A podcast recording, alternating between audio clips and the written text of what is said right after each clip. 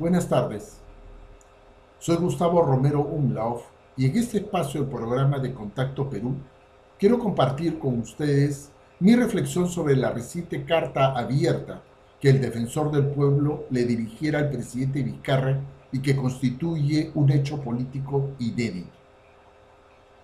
Haciendo eco de los reclamos en redes sociales y en este mismo programa, el día de ayer el defensor del pueblo ha hecho de conocimiento una carta enviada al presidente donde se pronuncia sobre las claras deficiencias en la capacidad de gestión en todos los niveles para enfrentar la crisis sanitaria y económica. Y también hace referencia hacia la falta de transparencia de la información por parte de la administración del Estado, entre otros aspectos.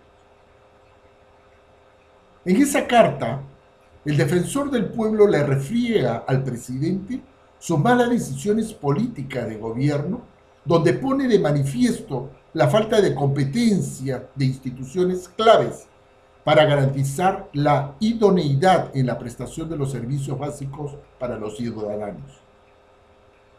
La carta del defensor del pueblo, que curiosamente no ha sido casi comentada por ninguno de los medios de comunicación masivas, pese a su enorme trascendencia. Pero le hace recordar al presidente la existencia de todos los conjuntos de las organizaciones de la sociedad civil y del sector privado que bien pueden ayudar a enfrentar esta crisis sanitaria y económica. Le recuerda que siendo presidente se convierte también en el primer mandatario y por lo tanto obligado a cumplir el mandato de los ciudadanos. En efecto, el presidente está obligado a un mandato dictado por, los ciudadanos cuando fue elegido en la fórmula presidencial que encabezara PPK. Cuando juramentó, recibió el encargo de representar a la ciudadanía para gestionar la administración del, del país. De manera que fuimos nosotros los que decidimos qué clase de país queríamos. Fuimos nosotros a qué dirección queríamos ir. Y fuimos nosotros cuál era la ruta que habríamos de tomar. Pero no. El presidente Vizcarra, luego de juramentar, ha decidido llevar al país por otro camino y no por el cual fue elegido o designado. Nos pretende llevar a una nueva ruta.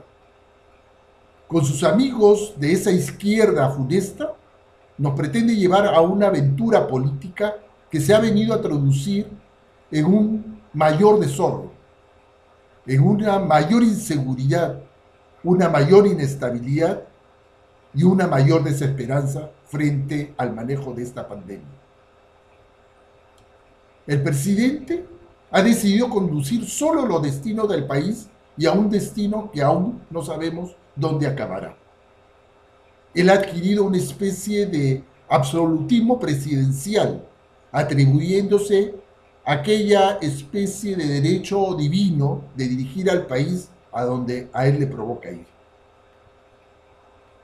Alguna vez leí una frase atribuida al expresidente norteamericano Franklin Roosevelt que en política nada ocurre por casualidad. Y por supuesto resulta preocupante que cada acontecimiento, cada suceso, cada hecho haya sido previsto para llevarse a cabo de esa manera. De ahí que la disolución del anterior Congreso de la República, que le era adverso, la ahora casi ausencia de control sobre el gasto en esta pandemia y la designación de las personas menos competentes para el manejo de la administración pública entre otras cosas, pone en evidencia que la suma de los hechos no son casuales. Señor presidente, desde este espacio del programa de Contacto Perú, le recomendamos que le haga caso a la carta del defensor del pueblo, pues él, como nosotros, sabemos que su gobierno concluirá en algún momento, aun cuando exista aquel murmullo de una probable postergación de las elecciones. Pero cuando concluya su gobierno, usted, señor presidente, y todo su equipo tendrán que responder por sus hechos ante la justicia de nuestro país y ante Dios en su debido momento. Muchas gracias por compartir mis reflexiones, por acompañarme y los espero en el siguiente programa.